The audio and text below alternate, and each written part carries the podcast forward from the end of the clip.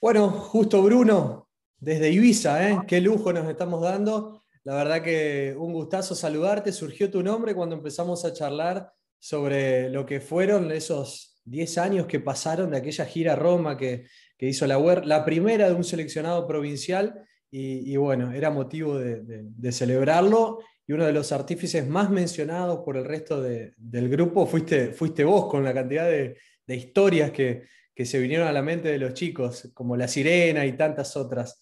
Eh, la verdad que un, un gustazo saludarte, ponerme en contacto con vos nuevamente. Gaby, encantado. Muchas gracias por tenerme en cuenta. La verdad que eh, me encanta participar de, esto, de estas historias. Cuando los vi en Instagram y me hicieron volver a ese momento de 10 años atrás con todos los chicos. Increíble, increíble. La mejor gira que me tocó vivir. Impresionante. Mirá qué bueno, ¿eh? y eso que tuviste una, trayectoria extensa también en, el mundo del rugby y la seguís teniendo, de hecho, y, lo vamos a charlar en esta nota. Eh, muchas generaciones, incluso las, actuales de jugadores juveniles o aquellos que están dando sus primeros pasos en, primera división, quizás por ahí no saben quién fue Justo Bruno, porque te fuiste hace mucho tiempo de Paraná, primeramente a Buenos Aires, eh, ahora ya en, Europa, radicado desde hace tres años. contales, contales quién fue Justo Bruno un hombre que, se crió prácticamente ahí en, las cercanías al plumazo cuando todavía no había casi ninguna casa eh, establecida en el lugar. Sí, es así. Em, yo vivía en el barrio médico desde muy chiquito y que justamente estaba ahí a cinco minutos del plumazo menos. Y, bueno, claro, mi familia del rugby, mis tíos del rugby, mi mamá fanática del rugby, le llevaba el agua a mis tíos en los partidos. cuando empecé a tener noción, una pelota de rugby en la mano, me mandaron a rugby. Eh, yo soy muy amigo de Valentín Uranga desde chiquititos. Y con cuando teníamos cuatro años, el padre de él era entrenador de las pirañas, que en ese momento tenían seis años. Nosotros éramos más chicos, pero teníamos energía, como te habrán contado de la esa energía Seguro. desde chicos. Y arrancamos a jugar ahí con cuatro años, y que sí, estábamos a nada del plumazo y todos los días iba al plumazo. Iba a jugar al rugby, a la pileta, a hacer algo. Y siempre hice una vida de club, desde chiquito, al club las 24 horas y estando jugando a la tocata, nos aburríamos, jugábamos al básquet, nos aburríamos a la pileta, hacíamos cagadas también de chico, muchas cagadas hemos hecho, que son ahora anécdotas divertidas.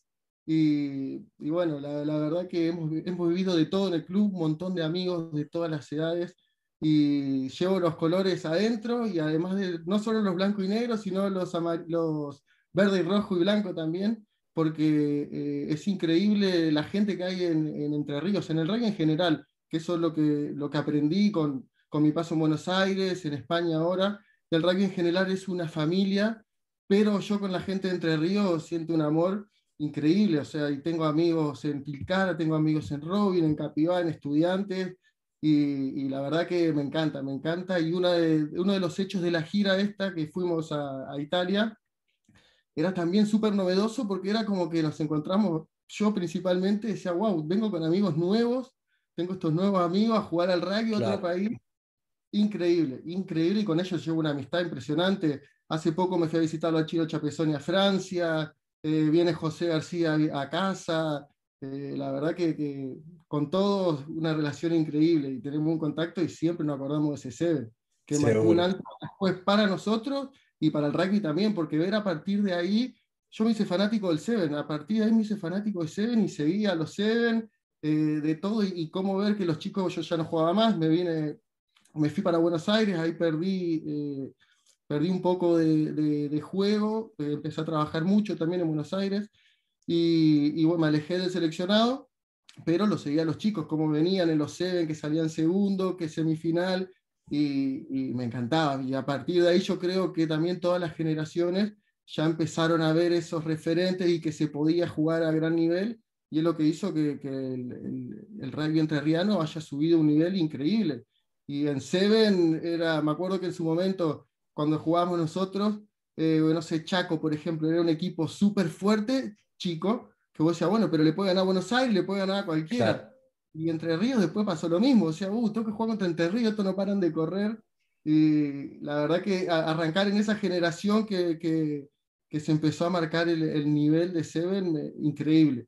Seguro, y vos te diste los gustos también de, hoy decías, a más a estudiantes, a más al seleccionado entrerriano, más a la UER, eh, y te diste el gusto de pasar por todas las divisiones. Hoy contabas de tus pasos de chiquitito por el rugby infantil, pasaste por juveniles, llegaste a primera, y, lo mismo pasó en, el seleccionado entrerriano. Jugaste en juveniles, jugaste en primera, jugaste Seven, y fuiste parte de, esta primera gira. Eh, después te fuiste a Buenos Aires. ¿Sentís que te quedó algo pendiente acá en Entre Ríos en materia de rugby? Eh, a ver, pendiente las amistades. Uno cuando se va, lo único que, uno se agarra y dice, ¿qué, qué, pedazo de amistad y dice gracias al rugby. Pendiente me queda un montón de asados con todos esos amigos. pero la verdad que siento que he disfrutado cada momento, que se han dado las cosas en el momento que se tenían que dar. Aprendí muchísimo del rugby, un montón de cosas. la verdad que para mí el rugby es un, es un estilo de vida, porque prácticamente me eduqué en el rugby. Empecé a jugar con cuatro años, hasta que me fui del club a con 22 años, seguí en Buenos Aires, sigo ahora en España, no me puedo desprender, es parte de mí. Y la verdad que estoy muy agradecido, o sea, la, educación que, que, he recibido, muchos de mis entrenadores, yo era súper inquieto, mi mamá cada vez que iba a rugby, feliz de la vida. Claro.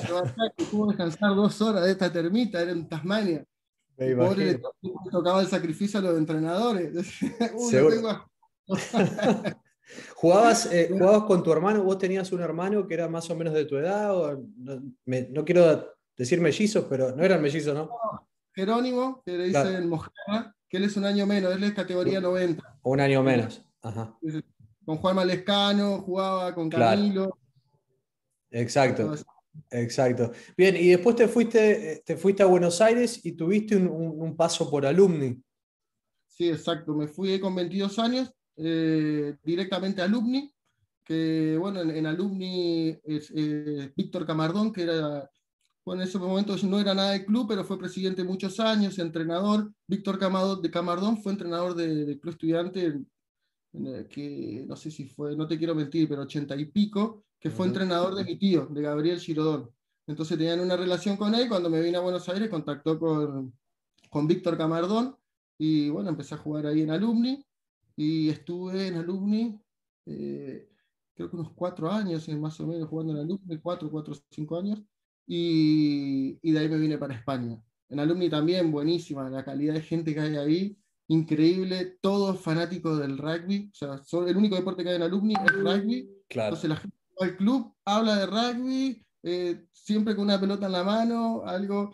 Y la verdad que ahí también eh, en Alumni me llevé un montón de amistades y un montón de, de, aprendizajes también y, impresionante, que siempre gracias al rugby. O sea, el rugby me ha formado en, toda mi vida y, la verdad que estoy encantado de eso. Es, eh, el deporte en general educa a la gente, pero el rugby yo creo que, que te educa y te forma.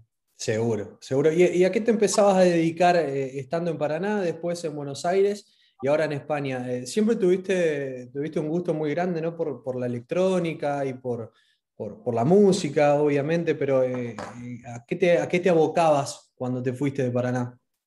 Em, a ver, a mí siempre me gustaron las computadoras, siempre claro. soy muy amigo de Luciano Comendatore, que lo conoces también. Íbamos a la escuela juntos, sí, sí, sí. Luciano, una máquina también, un gran amigo. Yo soy padrino del hijo de Luciano. Verá. Y jugaba al rugby, también jugó un tiempito ahí en Robin. Sí, sí. Y, bueno, con Luciano aprendí un montón de informática y empecé a trabajar con informática con él. Viste, Luciano tiene una cabeza que hacía cosas increíbles y yo lo único que tenía que hacer era vender una genialidad que teníamos súper bien. O sea, para, era súper fácil vender lo que hacía Luciano y, y Luciano para mí es una persona que piensa 20 años más adelante. Entonces siempre estuve con, metido en la parte de informática y demás. Y cuando me fui a Buenos Aires, empecé a trabajar en Nestlé. entré en el departamento de informática por una suplencia de maternidad. Una, había quedado embarazada una de las chicas del sistema y bueno, me tomaban una prueba y yo en ese momento había estudiado, nada, estuve cuatro meses estudiando ingeniería de sistema suficiente para poner el currículum. Ya está, claro. estudiante de ingeniería en sistema, tenía una escuela impresionante por el Luchi, porque... Eh, Seguro, sí, sí. Me tomaron las pruebas, las pruebas fantásticas, vieron que, estaba, que había estudiado ingeniería en sistema, cuadraba perfecto, entré en Nestlé, y ahí hice una carrera de ocho años, casi, no llegué a los ocho años, siete y largos, y bueno, arranqué en sistema, después se dieron cuenta que mi perfil no era para el sistema, y me ofrecieron una formación en la empresa, eh, en la parte de logística y demás, que le dije que me, interesaba. la verdad que no sé cuántas ruedas tiene un camión, pero me interesa hacer carrera en la empresa. Claro. Arranqué mi información y empecé a, hacer, a formar todo en el mundo de la logística. Y pasé por cinco puestos allá en Nestlé, llegué bastante bien eh, posicionado, reportaba al director general de, Nestlé de, logística y también me encantaba. Y es en que ahí en, en Nestlé también eh, por intermedio del rugby consigo esta entrevista con Nestlé y demás. Y, y bueno, de cuando empecé a trabajar así en Nestlé, que ya requerían muchas horas, me empecé a ser muy fanático del trabajo, fanático de los resultados. Encima en esa empresa te miden hasta lo que respirás, entonces todo lo tenía en indicadores. Entonces me encantaba, me empecé a ser fanático y quería ver mis indicadores súper altos. Y a trabajar, a trabajar, a trabajar, ahí empecé a bajar un poco la intensidad con el rugby. Empecé a entrenar un día menos en la semana, dos, por ahí iba a los partidos cuando podía. Y después tuve seis meses que había dejado, estaba 100% con el trabajo. Y bueno, hasta que eh, con Nestlé terminé, terminé de trabajar en Nestlé, eh, y fue cuando dije, bueno, me voy a pegar unas buenas vacaciones. Yo venía de trabajar ocho años súper intenso y me encantaba, me encantaba esa dinámica. No quería tomarme vacaciones, me tomaba vacaciones y, en las vacaciones pensaba, uy, si que me está reemplazando va a ser todo mal y cuando vuelvo voy a tener que trabajar el doble. Claro, no te relajabas nunca. No, no, no, nada, jamás. Y, y, y siempre mentalizado. Cuando se termina, eh, con, con, Nestlé, y digo, bueno, ahora me voy a tomar unas buenas vacaciones y, voy a retomar a ver qué es lo que voy a hacer. No sabía qué es lo que iba a hacer ni nada, solo sabía que quería eh, acomodar un poco mi cabeza. Y me vine de vacaciones para Ibiza. Y en ese momento yo estaba, eh, estaba con la música. a ver, yo desde los 17 años me metí con la música electrónica. en, ese, en, ese, momento le que llamaban todos marcha claro, tal cual. Ahora ya no se escucha más la palabra marcha. Sí, Sin marcha y te dicen que sos un viejo. Totalmente, totalmente. Mirá qué, qué, grandes historias. Y bueno, y siempre con la música, siempre escuchando música, estando, eh, eh, eh, bajándome lo último, me encantaba y jodía. Y em, em, empecé, empecé jodiendo cuando escuchaba los ruidos de las canciones y tocaba en el aire los instrumentos. Y me grababa. grabado digo, mirá lo que hacía, y, hacía como que estaba en el aire, y, me empecé a meter cuando me fui a vivir a Buenos Aires, que ya empecé a cobrar eh, mi dinero, digamos, y demás, empecé a comprarme cosas, a invertir un poco en la música, que una computadora, que un aparatito, que esto, lo otro, y bueno, ahora tengo todo un estudio con, que una habitación sola con cosas de estudio. Claro. Y, bueno, y en Buenos Aires eh, ya estaba, estaba tocando en algunos lugares. Eh, y también jugaba hacia la mañana, iba a trabajar en estrella, a la tarde jugaba al rugby y a la noche tocaba. Uf, claro. Día intenso. Sí, sí, sí. Y a medida que empecé a subir con lo de la música, que empecé a ganar, empecé a ganar eh, eh, plata, digamos, que, que, estaba viendo, yo decía, wow, estoy saliendo a la noche poniendo la música que me gusta y me voy con plata a, mi casa. Que encima me pagan, decías, claro. Lo empecé a mirar con, con otros ojos y le di empezado un poco más de seriedad al tema. Y y bueno, y empecé a tocar cada vez más y demás, y tuve un momento que tuve que dejar jugar al rugby, porque si no, no me daba.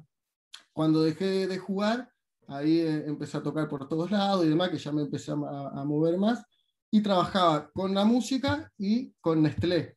Súper eh, intenso los dos, que llegó un momento que dije, bueno, estaba hasta acá arriba, paré la pelota y dije, ¿qué hago? ¿Juego con los forward o juego con los tres cuartos? Uf, seguro, sí, sí, sí. Y, y, bueno, fue cuando dije, bueno, voy a, voy a pensarlo tranquilo, me voy a tomar unas vacaciones y veo lo que hago. Y fue cuando me vine acá. Acá cuando me vine ya había hablado, con, eh, había tenido algunos contactos con, con, algunos barcitos, algunas discotecas, y entonces ya tenía algunos lugares para por lo menos eh, eh, empezar a tocar. Juntar unos, unos euros. porque encima yo me había ahorrado bastante, bastante plata en Argentina trabajando, Pero claro, cuando venía para acá, cuando venía a Europa, eso no, era nada, no significaba nada. Entonces, por más que haya ahorrado lo que sea, si no te seguro, y vas en Ibiza, Ibiza es uno de más caros de, toda Europa. Súper turístico, te, te, matan por todo. Entonces, eh, bueno, me vine con eso, por lo menos con la música. Y, bueno, empecé a tocar y en el verano un día, una vez a la semana, después dos, tres, y empecé a tocar todos los días en distintos lugares, espectacular, y solo trabajaba la música. No podía creer. Digo, wow, digo, no, cómo vengo, eh, trabajo de la música, me, están, dando de comer, me, me tratan bien. claro. no puedo creer, antes me volvía con la tarjeta en rojo y no sabía lo que había pasado, y de repente tengo guitas en el bolsillo. Y bueno, se termina el verano, se baja la ola, claro. me quedo ya mirando y tenía que replantearme. Bueno, ahora qué, qué pasa, porque ya viví la música, no puedo vivir la música, se van todos ahora, no queda nadie en Ibiza, algo tengo que hacer. Y ahí yo ya había visto, dije, a ver, me vine de vacaciones, me está yendo muy bien económicamente, es un lugar donde, por lo menos económicamente, eh, podría estar en la parte eh, humana me llenaba un montón porque es un paraíso, eh, la verdad que la gente de acá también es muy buena y me cerraba por todos lados. Digo, bueno, voy a probar un año. O sea, no me vuelvo ahora. Yo tenía un pasaje, me había venido por tres meses y tenía pasaje en octubre. Cuando ya está llegando octubre, digo, bueno, no me quedo, pierdo el pasaje, me quedo un año y bueno, si, si veo que no me convence o demás, me vuelvo a Argentina y veo ahí cómo arranco. Del momento que decido quedarme, empecé a conseguir unos trabajos y demás, de, eh, eh, montaba las discotecas. O sea, venía, a tener una discoteca que hacían una fiesta de un DJ, por ejemplo, famoso. Entonces le ponían toda la decoración para ese DJ y le colgaban las bolas, los carteles, y bueno, yo era de, los que cargaban las bolas. el plomo, digamos. Exacto, así, así lo, arranqué, fue mi primer trabajo, digamos. Claro. Y, eso hacía en temporada. Cuando empezó a terminar, la temporada, empezó a terminar el, el verano, eh, lo, lo, toco al dueño, averigué a ver quién era el dueño y le dije, le, hice un par de preguntas de logística que yo vi que tenía ahí todo descontrolado. Le digo, che, ¿cómo controlar esto, esto? Y se queda mirando y me dice, no, la verdad, no nunca. Digo, mirá, yo trabajaba en Nestlé, estuve durante ocho años en logística, te puedo dar una mano si querés la parte de la, de, de, la estructura, de oficina, de administración y que funcione todo bien para que no te pasen estas cosas ahí al toque me metí en oficina. Uh, tremendo, claro. Ya estaba trabajando en oficina eh, acá en Ibiza y ya estaba súper tranquilo. Digo, bueno, por lo menos ahora eh, eh, estoy tranquilo. Yendo para trabajar un día, veo unas H. Digo, ¿cómo? Digo, hay rugby. Hay rugby en Ibiza encima. no sabía.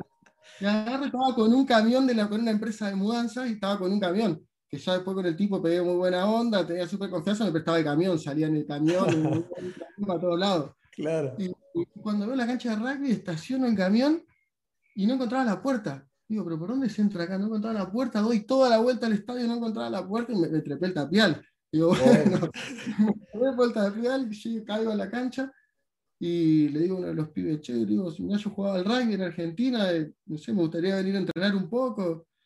Y me dice, ah, bueno, vení, me presentaron ahí que estaba el presidente y demás. Y, y bueno, arranqué a entrenar. Y me dice, mirá, el fin de semana tenemos partido. Yo había ido el martes, primer entrenamiento. El jueves había ido, que eh, no tenía nada, tenía un short, una zapatilla. Y el jueves ya me habían llevado unos botines, una camiseta y demás. Y me dice, che, el sábado tenemos partido? Bueno, le digo, que les vaya bien. Voy a venir a ver de última, claro. ¿Cómo que vaya bien? No, decía tener que viajar a Mallorca.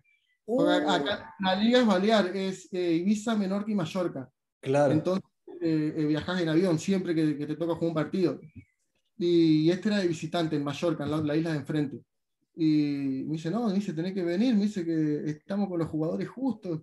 No. unas ganas de jugar, pero imagínate, hacía prácticamente un año que no entraba a una cancha de rugby. Claro.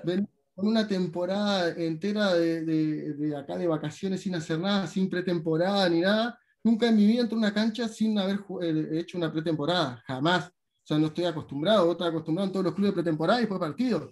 Sí, sí, sí. La, pretemporada fue en el boliche, cargando. Claro. Además, además me acuerdo de verte jugar, eras, eras un velocista, no sé cómo, cómo estarás ahora, pero, pero, pero eras rapidísimo. Eh, así que te... antes corría 100 metros, ahora corro 25, 30. Claro, así que te llevaron a ese primer partido ya a Mallorca. Y bueno, y, fuimos a ese partido, digo, eh, me iba a quedar en el banco de suplente. Digo, bueno, me quedo en el banco de suplente y digo, no sé, los últimos 20 minutos entro porque si no me desgarro. Le digo, no, lo, único que, lo, lo, único que sé hacer es correr. Acostumbrado a, y correr. No, pero mala no, digo, no la puedo regular. O sea, eh, Doy todo, claro. Al 100%. Bueno, llegamos al partido. Eh, un, un, pibe no vino, no sé, otro le pasó otro problema, cuestión éramos 15. Tuve que entrar. Uh, entraste de titular, de, win. de, de, win entré, sí. Claro. Y bueno, empieza el partido. Ocho minutos de partido, no había tocado ni una pelota, ni, en defensa, ni nada, estaba medio trabado. penal para el otro equipo, la quieren sacar afuera y la, y la agarro atrás de las 22 nuestras antes de que salga sobre la línea. Y cuando le agarro la pelota, se me vino todo el mundo y digo, ¿y ahora qué hago? Digo, hace tanto Pateo, corro, claro. Veo que viene uno, cuando, cuando pensé en que iba a patear, ya tenía uno encima. Me corro, no me pregunté cómo, lo paso. Sigo corriendo, paso otro, paso otro, llego hasta la otra entidad, no podía creer. Uh, claro. ya eras Gardela, ya acá. No, no, no, pero no, no, no, sabía cómo, y no me, no me había cansado, nada, como que si nunca había dejado jugar al rugby. Claro. Me quedo contra el fullback cuando le quiero pisar, tirón en el isquio. No.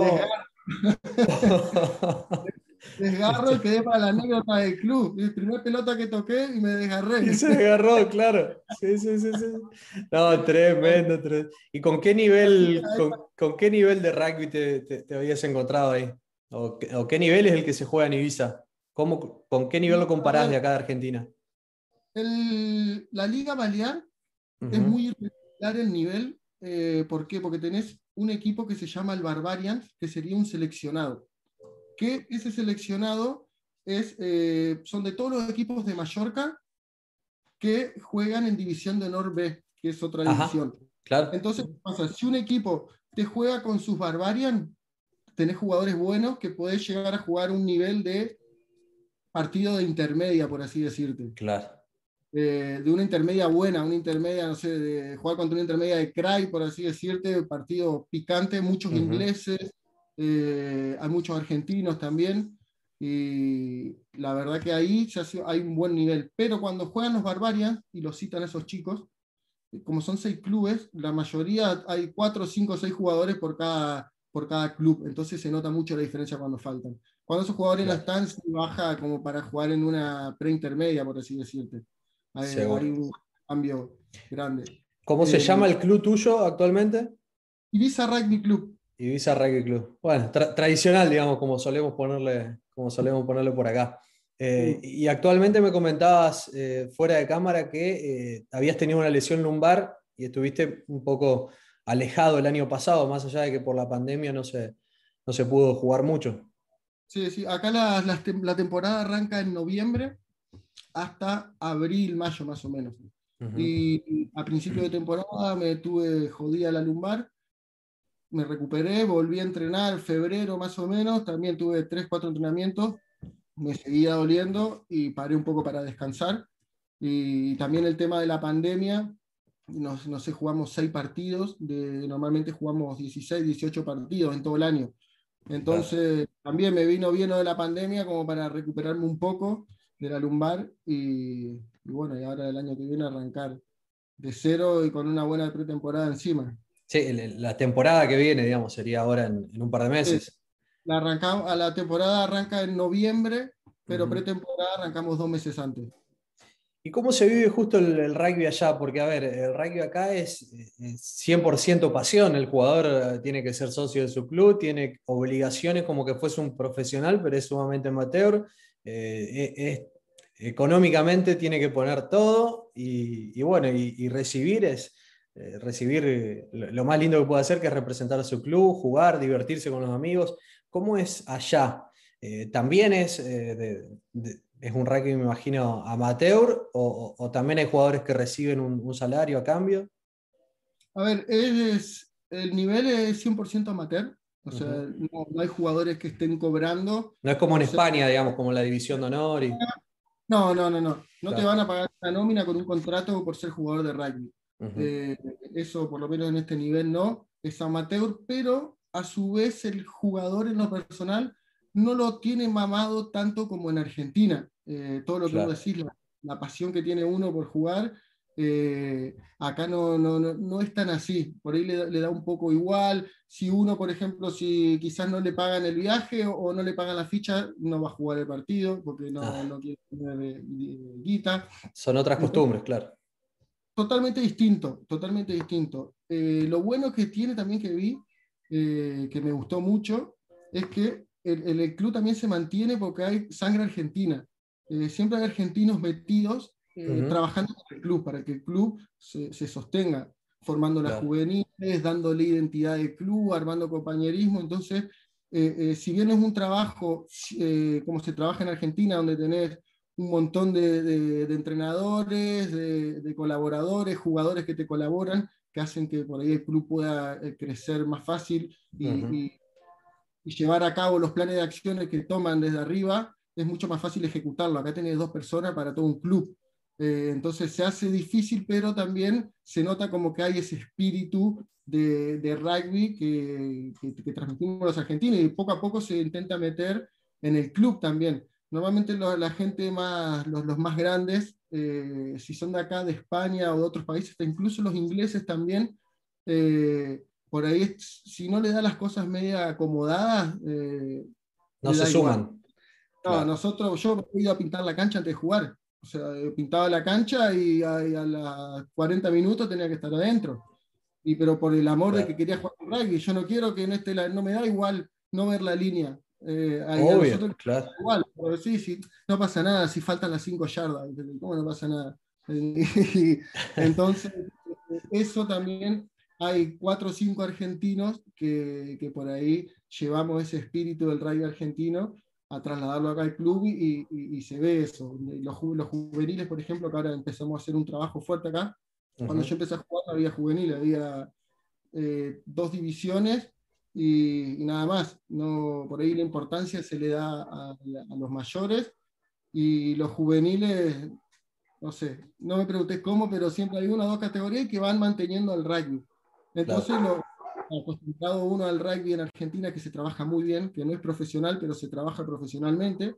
Eh, la verdad que vos, decís, bueno, quiero replicar, y empezamos a replicar eso con otros argentinos que había, un montón de chicos en Ibiza, metimos 70 chicos, que había 12, 13 entrenando. Claro. Y, y también con trabajos de, de, eh, de, transmitir el deporte, que ni siquiera son trabajo, ¿entendés? Yo, por ejemplo, iba, iba a los colegios y daba las promociones de rugby. De lunes a viernes iba, iba a todos los colegios de Ibiza y eh, arrancaba, hacía una semana completa en cada uno. Arrancaba, se, iba el, profesor de educación física y me daba las clases a mí.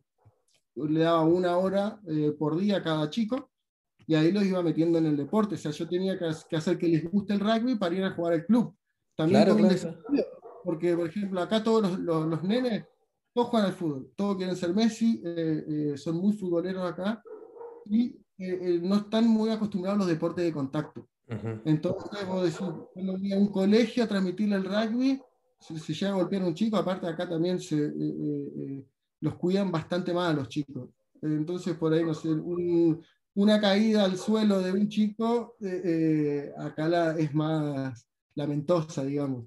Entonces, más con ese factor que tiene que tener cuidado. Y bueno, empezamos a darle la vuelta, hacíamos right tag con las cintas. Con las cintas, ajá.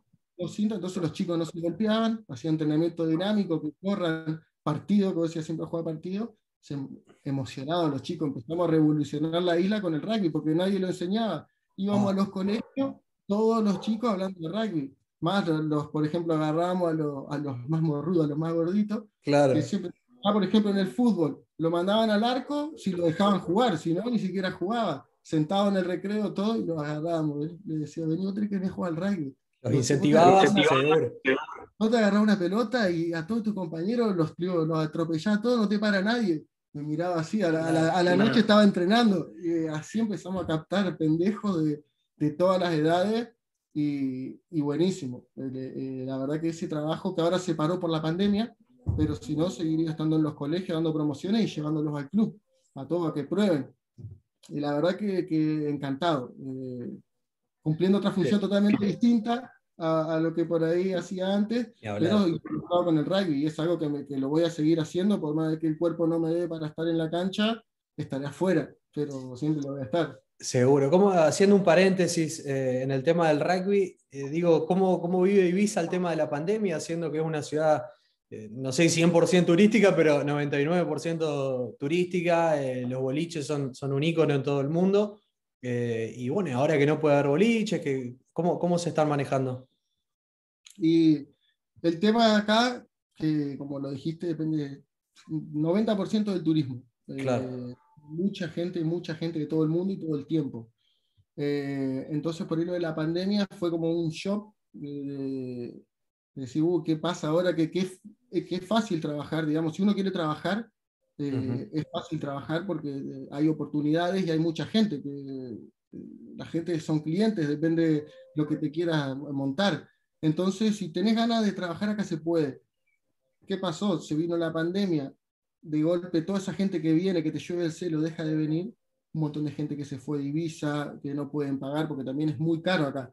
Claro. Eh, muy bien, pero es carísimo. Eh, se empezó a ir la gente, se empezó a limpiar todo Ibiza y, bueno, cada vez más, encima lo de la pandemia, acá no había un panorama claro y siempre te iban extendiendo 15 días, 20, un mes, entonces uno siempre estaba con la expectativa de que podía llegar a hacer algo en la temporada y no pasaba. Entonces mucha gente se tuvo que ir de Ibiza. Eh, nosotros tuvimos la suerte que trabajamos muy duro, muy duro con mi mujer, que bueno, le agradezco que esté a mi lado porque es un apoyo incondicional y, con ella la verdad es que hacemos un gran equipo y nos bancamos todas. Y bueno, pudimos sobrevivir a, lo que fue la, paliza de, la primera oleada y todo. Y ahora como que se vuelve a reactivar, están vacunando a todos y se supone que para julio va a arrancar la temporada. Ya van a dejar que pasen los ingleses y otros países que por ahí llenan Ibiza. Eh, entonces ahora se, se, vive totalmente distinto. Eh, pero fueron, fue un momento muy jodido, la verdad, cuando empezó la temporada, eh, cuando empezó la temporada, perdón, cuando empezó la pandemia, fue, fue duro, un momento duro. Debe haber sido duro. ¿A tu señora la conociste allá? Sí, sí, sí, sí, la conocí acá por, por medio de la música.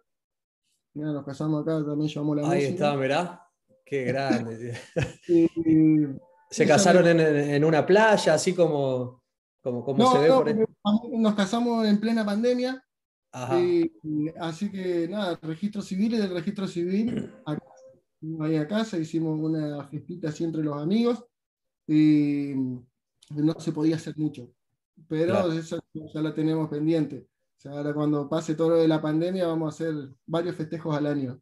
Me imagino, me imagino. Bueno, eh, ella también es, eh, es DJ como vos. Se dedican, no digo full time, pero le están poniendo mucha dedicación a la música y a la producción de música. Ella se dedica al 100%, ella vive de la música, eh, tanto de DJ como, bueno, ahora está produciendo, vende su música y yo por ahí un poco menos, a mí me encanta la música, lo, eh, eh, lo llevo adentro, porque la verdad es un hobby, un cable a tierra, me, me, encanta. Para, para, los que nos estén escuchando, te pueden buscar en Spotify. Sí, sí, sí, en Spotify, como Justo Bruno, en SoundCloud, Justo Bruno también. SoundCloud, claro. Ahí tenemos algo de música. Mi mujer, se la escuche más a mi mujer que es mejor. Esa es la buena. Ahí está, ahí está. ¿Cómo la buscamos?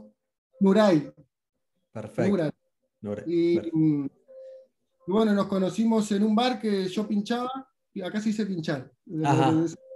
tocar. Yo tocaba acá en un bar que ella también, y bueno, nos conocimos ahí, que la, la vi una vez, y no se pudo resistir. Bueno, y ahí arrancó, ahí arrancó, ahí arrancó. Impresionante. Bueno, la, verdad que me imagino la, cantidad de historias que, debes tener allá. Estos argentinos que nos comentabas hoy del, Club de Ibiza, eh, de, dónde son? ¿Hay, ¿De Entre Ríos? ¿Hay alguien? Y mira, estaba Franco eh, Ruiz, Pajarito. Ajá. Eh, que bueno, él estaba acá en España y estaba jugando en Albacete, creo que era. Y y bueno, me comentó eh, Juanza, Juanza Valegui, que vino a visitarme a casa en verano. Me dice, ¿por qué no habla con Pajarito que se venga a jugar acá? Y le digo, pero él no está jugando, sí, me dice, pero como que no estaba muy bien, estaba viendo qué hacía, y cuando me dijo eso lo llamé enseguida. Y le digo, pajarito, le digo, ¿qué estás haciendo? No, no sé, bueno, ¿por qué no te venías a jugar Ibiza? Claro. Dice, bueno, pues sí, me dice, sí, le digo, venite, venite y, te venía acá al club. Estuvimos hablando con el presidente, pegué muy buena relación con el presidente del club, y, y, bueno, le conseguimos un trabajo, eh, tenía un piso también, yo también había conseguido un piso. Impresionante. Éramos, éramos vecinos de Pajarito, vivíamos uno abajo del otro. Claro. Y, bueno, se vino a jugar. Y el Pajarito, que es, preparador físico, eh, él se vino como al club, además de jugar, como preparador físico del club. Y después también hay chicos de, de Buenos Aires, eh, de Don Bosco, eh, de San Cirano, hay uno, de Don Bosco son como tres o cuatro. hay uno de Río Negro. tenés, de, todo, claro. Ah, de Córdoba hay uno de Córdoba Atlético y otro de la tablada. Gente que seguramente también como vos llegó de vacaciones, adoró el lugar y se quedó. Sí, sí, historias similares, tener más o menos igual, que se venían acá y se quedaban, de los ingleses iguales, todos más o menos tenemos una historia similar. Claro, claro. En Ibiza pasa que llegás y te agarra, te agarra a la isla a decirte, esto es el paraíso, yo no me puedo ir acá. Eh, y todos los, que, todos los que estamos en Ibiza es porque la verdad amamos la isla y queremos estar porque es un sacrificio enorme estar acá. O sea, es eh, súper caro y, y, tenés que trabajar muchísimo y tenés que tener más de un trabajo. O sea, con un solo trabajo no te alcanza. Entonces la gente que está acá es trabajadora y que ama de verdad la isla. Entonces eso también eh, se siente y, y, la gente de acá es muy, muy agradecida. Claro. Claro, bueno, a la vez también tenés el, privilegio de hacer un par de cuadras y tenés un, mar hermoso, una playa fantástica, eh, así como también es difícil por un lado, tenés, tenés muchos pros también por, por el otro, ¿no? Por eso, por eso también es que nos quedamos, ¿no? Por eso se quedaron, claro, claro, claro. Acá las playas que tenés son increíbles y como estamos en una isla, adelante te va a encontrar el mar, a la izquierda el mar. a todos lados, claro. Lugares increíble, eh, el agua transparente, no sé, que ves eh, unas calas de piedra impresionante, playas que vienen con la... Estás metido en la selva y de golpe esa arena y caes en la playa, como en las películas. Qué lindo, qué lindo. El, nivel, de, la, nivel de, vida, la calidad de vida que tenés acá es impagable. Me imagino, debe ser fantástica. Es ideal que vengan todos los chicos de rugby acá. Ahí está, bueno, seguramente que hablen con vos, le haces algún contacto con el presidente del club y, seguro que después de esto mucha gente te va, te va a empezar a seguir, a contactar. Eh, ¿Por qué no? Y... Que, quiera, que, quiera, venir y, disfrutar de esto, porque la verdad que es una experiencia increíble. Eh, que mucho me pasa, hablo con amigos que, que tienen hermanos que juegan al rugby, que tienen 19, 18, 20 años, y, que están en, Paraná. Y que todos, que un nivel increíble de jugadores y que todos están en la expectativa, uh, me puedo ir, me puede salir algo, pero no sé, como, como que tienen un miedito, ¿no? De, de, querer salir. Que a mí me pasó también, o sea, es, normal. Y, pero es lo más lindo que le puede pasar. O sea, a, cualquiera que pueda tener la, la, oportunidad de hacer una experiencia, porque es una experiencia de vida. Uno puede venir a probar y si no le gusta, en, dos meses está en la casa de vuelta. Eh, es jugársela, irse y, ver qué pasa. Es una experiencia de vida, exactamente. O sea, eh, eh, la vida, yo soy partidario de que la vida te va poniendo situaciones adelante y que uno la tiene que disfrutar de la mejor manera. Uno no elige eh, lo que te va poniendo adelante. Sí, más o menos puedes decir, bueno, me encamino por este camino. Pero vos no caminar el camino, pero lo que te va poniendo adelante no lo sabes. Entonces, eso te disfrutarlo y gestionarlo de la mejor manera. Y si alguno tiene la oportunidad que se le pone en el camino de, poder hacer experiencia y con el deporte, encima con el rugby afuera, se lo súper recomiendo, porque van a tener un arraigo social increíble, porque la gente que van a conocer en el club van a ser parte de su familia y, se van a sentir muy cómodos y van a conocer un montón de cosas nuevas que se van a llevar para su vida una experiencia increíble. Qué bueno, excelente mensaje, me, me quedo con eso y para, para, redondear, porque da para seguir eh, un montón de tiempo más charlando con vos justo, eh, volvemos al inicio. Habíamos arrancado hablando de, lo que fue esa gira de, la UER eh, en, el Seven, en el Seven de Roma. También participaron en un Seven en el norte de Italia que lo terminaron ganando.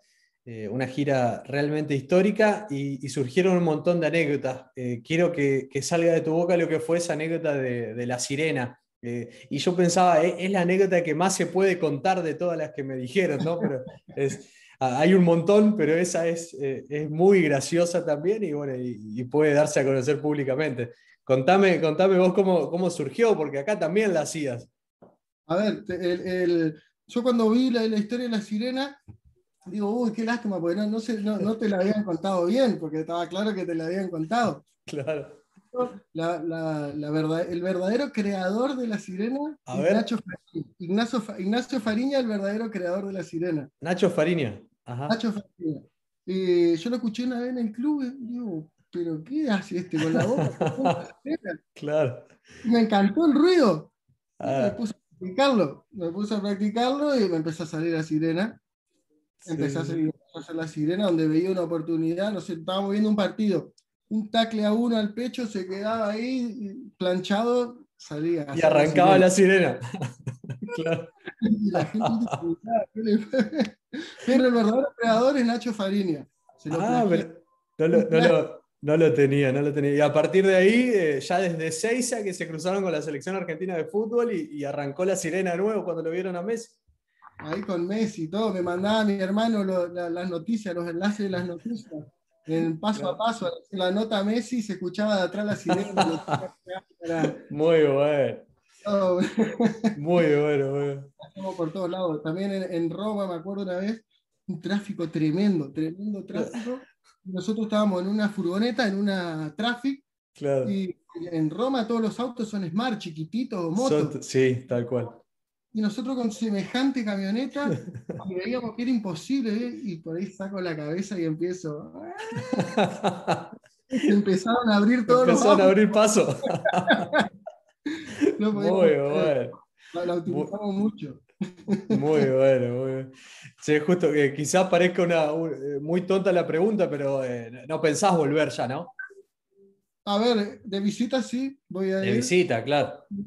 Eh, pero por el momento no. La verdad que estoy atravesando una etapa de aprendizaje muy buena, estoy en un, en un tren en el que quiero seguir eh, encarando nuevos proyectos que la verdad me tienen eh, muy agarrado e ilusionado. Así que por el momento no lo pienso, pero todo, todo se puede dar. La verdad que eh, yo soy libertario, soy libre, digamos. Voy a estar en función de, de, lo que necesite, de lo que me haga bien a mí y a mi familia. Si tengo que estar acá, en China, volver, ir, la verdad me da igual el lugar. Pero sí, sí, tengo que volver en algún momento, ahí tengo todo el amor que tengo, lo, llevo de ahí. Acá he cogido muchas, he cogido una, ya me sé el español. También, eh, pero... claro. Y, se, aprende mucho, pero el, amor que uno lleva adentro, que, que, nace desde chico, desde su tierra, y eso la verdad que uno, yo no veo las horas de volver porque me va, eh, eso te hace reactivar esa, la llama del amor, de estar con toda tu gente, que, que es increíble. Claro. Eh, eh, yo creo que eso es lo más lindo que puede tener la persona, toda la parte afectiva, porque son sentimientos muy lindos, que uno la verdad que, que los necesita pero también uno necesita trabajar porque en este mundo, ¿viste? si no podés, lamentablemente, no se puede disfrutar, no puede disfrutar el humano todo el tiempo porque no trabajás y perdés, que me parece un poco injusto también. Pero bueno, lo que toca, nos toca vivir a todos dentro del mismo lugar y acatarse a las reglas. Entonces, eh, hay que trabajar duro. Totalmente. Esa, es mi prioridad. Totalmente. Trabajar y disfrutar, porque de eso se trata, ¿no? Sí, sí, sí, tal cual. Y si haces lo que te gusta en tu trabajo, no, no sentís que estás laburando realmente. Es que eso es clave, o sea, eso es clave. Para mí, eh, eh, es clave eh, tratar de capitalizar mis gustos. con la música, bueno, me encanta la música, sí, bueno, perfecto, puedo sacar dinero, espectacular, me encanta el rugby, doy clase a los niños, los formo, puedo sacar dinero, espectacular, me encanta la logística, puedo trabajar en una empresa hacer logística, entonces, eh, eh, de esa forma, no sentir que estés trabajando, eh, sentís que estás creciendo, evolucionando y lo disfrutás a la vez. fantástico, fantástico. ¿eh? Bueno, justo, la verdad que un millón de gracias por, tu tiempo, es, algo que, valoro mucho. Como te decía, da para seguir charlando largo y tendido porque debes tener un millón de historias para contar, pero bueno, el tiempo en, las redes también es, es, algo breve, pero, pero, pero valió, valió muchísimo la pena. Eh, te agradecemos mucho tu, tiempo y bueno, tu, disposición, obviamente. Bueno, encantado y nada, acá me tienen cuando, cuando quieran. Un montón de anécdotas para contar de todo, de, un montón de viajes. Así que cuando quieran, eh, encantado de poder hablar con ustedes y bueno, ahora esperamos que pronto nos podamos ver en Paraná, a ver si me puedo ir para el Seven a verlos. Ojalá, qué lindo, y ojalá que haya Seven también acá, ¿no? Porque está, está complicada la cosa. Ojalá, ojalá se, Así será. Justo, un abrazo grande. Gaby, gracias por todo. Te mando un abrazo. Saludo a toda la gente. Ahí está. Abrazo grande. Chau, chau.